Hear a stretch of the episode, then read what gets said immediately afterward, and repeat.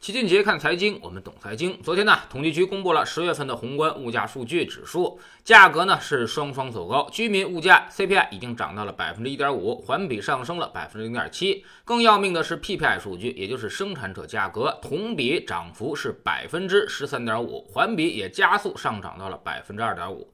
也就是说啊，如果有人去年采购的原材料，这一年他啥也不用干，就赚了百分之十三点五了。那么在知识星球粉丝群里面，其实呢，我们一直关注的都是 CPI 和 PPI 的减招差。现在这个差值已经高达了百分之十二，这属于是历史极高水平。啥意思？PPI 代表了制造业的成本，而 CPI 代表了制造业的价格，消费者的成本。那么现在这种数据就告诉我们，制造业已经血亏了一年了，消费者最近也要感受到了物价上涨的压力。从十月份 PPI 的数据涨幅来看啊，已经进入到了末日狂欢当中。比如呢，我们看到煤价。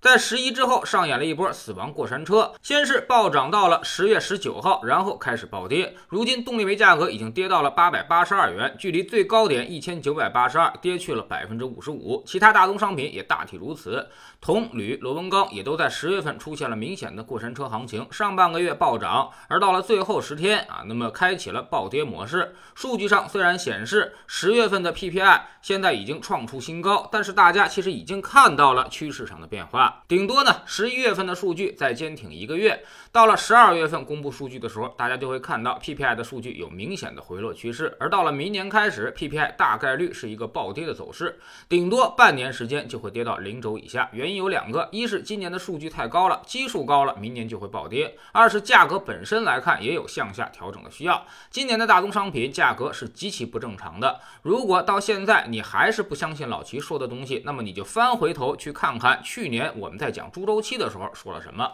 去年这时候啊，正是猪肉价格最贵的时候，而到了今年呢，价格已经便宜到养殖户要去杀母猪了。我们再来看看 CPI，这个月涨幅也是比较多的，主要就是因为蔬菜价格上涨导致的。九月份的时候，蔬菜价格环比还下降了百分之一点九，而十月份就环比上涨了百分之二十。不过大家也不用太担心，到了十一月份，环比涨幅就会得到遏制。不过现在 CPI 的拖油瓶，也就是那个猪肉价格下跌已经接近尾声。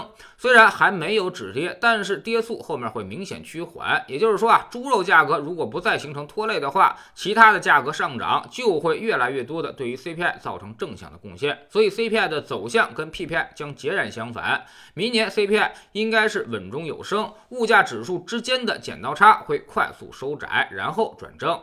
那么分析这些东西对我们投资有哪些意义呢？首先，这告诉我们明年的行情必然会出现较大的变化，周期品行业价格大幅下降，表明制造业的成本压力明显缓解。今年成本上升压得制造业是喘不过气来，成本猛涨，下游还提不了价，所以利润全都被成本给吃掉了，造成了业绩明显下降。所以今年跟消费品制造有关的相关行业啊，一直都在下跌。估计今年的年报当中会有比较糟糕的数据体现，但明年开始。就会完全反过来，成本下降会逐渐让制造业重新释放利润，业绩重新有了提升空间，行业景气度也会有所抬升。其次呢，今年消费行业表现惨淡，物价上升没有带来繁荣。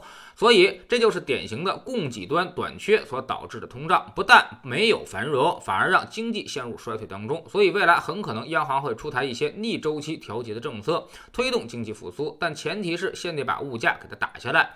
所以需要看到 PPI 明显转头的方向之后，或者是确认大宗商品价格已经跌到了地板上之后啊，货币和财政才会行动。所以我们判断今年底明年初可能是释放积极信号的最佳时机。那么对于市场来说，这也将是一个明显的刺激。第三，明年消费者物价指数会持续上涨，这对于消费可能会有一个提振作用。社会消费品零售数据今年已经跌了一年了，而消费行业也已经跌了一年了，所以需要有一个修正。但还会不会像前两年那种大幅度的上涨呢？哎，这个真说不好。因为即便跌了这么多，消费行业现在的估值只能说不贵啊，但还谈不上有多便宜，所以胜算也并没有那么大。所以，从投资的角度来说，确定性的东西就是明年制造业的利润释放，以及经济政策会释放出更多的积极信号。至少，美联储加息之前，市场还是有机会的。但是，老齐也经常提醒大家，股市呢，往往在它启动之前，会先有一个假动作，用来声东击西，我们叫做黎明前的黑暗。不少投资者就是因为看不懂大的趋势，往往会倒在这个上升大趋势之前的小水坑里。现在你有多贪婪，未来就有多恐惧。所以，我们要保持持续的信心，也要保。保持持续的耐心。老七早就说过，守住今年，明年将大有所为啊！今年和明年的风格将完全不同，今年追涨呢，明年会死的很难看。在知识星球秦杰的粉丝群里面，其实呢，我们已经带着小伙伴进行明年的布局了。今年这种极端的风格是极不正常的，很难去做到把握。今年表现好的资产，其实风险都是巨大的。但很多如今表现不好的资产，在未来几年已经具备了非常确定性的投资机会。在权益类市场上，高收益和低风险是经常同时存在的。我们总说投资没风险，没文化才有风险。学点投资的真本事，从下载知识星球找齐俊杰的粉丝群开始。我们不但会给你结论，还会告诉你。分析的逻辑和原因，让你自己掌握一套分析的方法和技巧。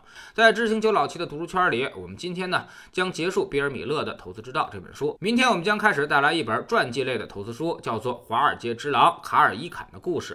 这哥们儿呢被称为是华尔街的野蛮人的代表，专门通过恶意收购来趁火打劫，也是八七年电影《华尔街》的原型人物，让你了解一个真正的金融大鳄是怎么洗劫别人的财富的。下载知星球，找老七的读书圈，每天十分钟语音，一年为您带来五十本财经类书籍的精读和精讲，喜马拉雅的小伙伴可以在 APP 顶部搜索栏直接搜索齐俊杰的投资书友会，老齐每天讲的市场策略和组合配置以及讲过的书都会在这里面。读万卷书，行万里路，让自己获得提升的同时，也可以产生源源不断的投资收益。欢迎过来体验一下，给自己一个改变人生的机会。